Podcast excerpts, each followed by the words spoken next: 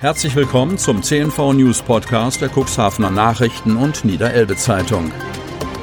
In einer täglichen Zusammenfassung erhalten Sie von Montag bis Samstag die wichtigsten Nachrichten in einem kompakten Format von sechs bis acht Minuten Länge. Am Mikrofon Dieter Bügel. Vor den News gibt es einen kurzen Werbespot in eigener Sache. Weihnachtsmann, ein Notfall. Wir haben immer noch nicht das perfekte Geschenk gefunden. Ach, Wichtel, keine Panik. Es gibt doch das Geschenke-Abo der Cuxhavener Nachrichten oder der Niederelbe Zeitung. Oh. Da gibt es Lesefreude, Informationen aus der Region und jede Menge Wissen. Zum Vorteilspreis für Freunde, Verwandte oder einfach für sich selbst. Und zwar gedruckt oder digital. Mehr unter cnv-medien.de slash xmas20. Und jetzt zu den News. Sonnabend, 12. Dezember 2020. Corona-Zahlen im Kreis Cuxhaven steigen deutlich. Kreis Cuxhaven.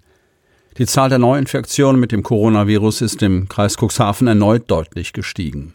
Wie der Landkreis Cuxhaven am Freitag mitteilte, gibt es 31 bekannt gewordene Neuinfektionen mit dem Coronavirus. Die mit Abstand meisten Neuinfektionen gibt es in Geestland mit 18 neuen Fällen. Weshalb es gerade in der Stadt Geestland zu einem solch deutlichen Anstieg gekommen ist, konnte die Pressesprecherin des Landkreises Cuxhaven nicht beantworten. Die vielen neuen Fälle in Geestland sind aber nicht unmittelbar auf die Senioreneinrichtung in Bad Peterkesa zurückzuführen, sagt sie. Dort habe es lediglich einen neuen Fall gegeben. Durch die neuen Corona-Fälle ist auch der Inzidenzwert, also die Quote der Neuinfektion innerhalb der vergangenen sieben Tage pro 100.000 Einwohnern, erneut merklich gestiegen.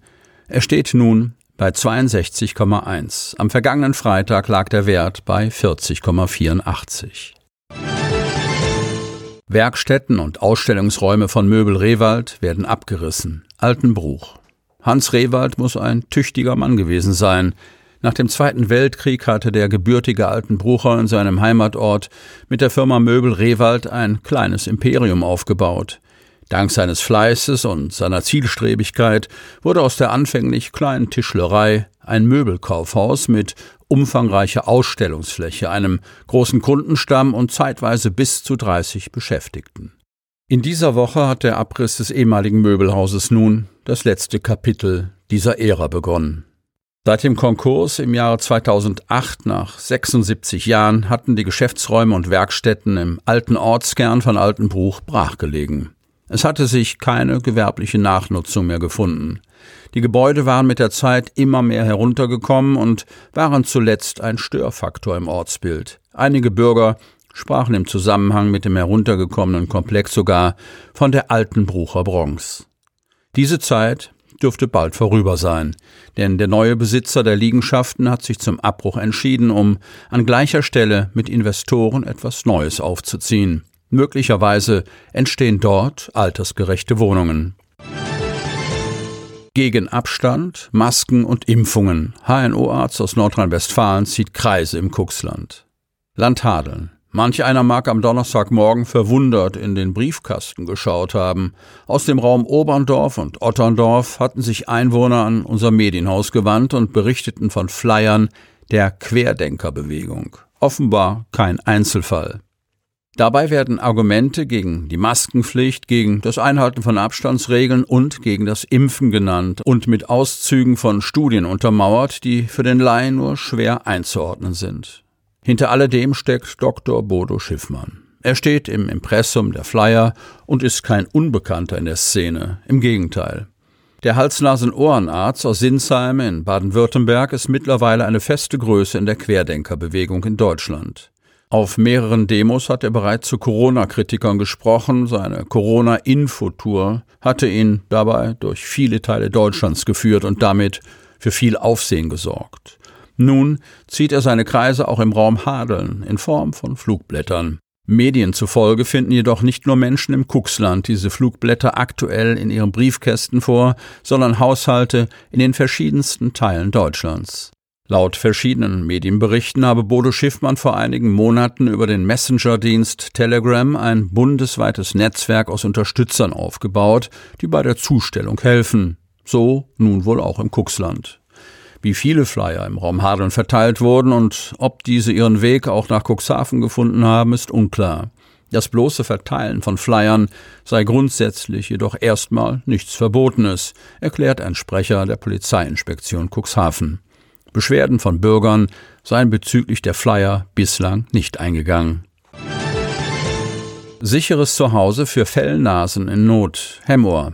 Tierobhut e.V. ist ein Hemmorer Verein, der seit 2016 am Stadtrand im Mühlenreiher Weg in notgeratenen Fellnasen nicht nur einen Rückzugsort bietet, sondern sie auch medizinisch versorgt und sie aufpäppelt. Gegründet wurde er bereits 2012, seinerzeit noch in Drochtersen von Annette Hohlefeld.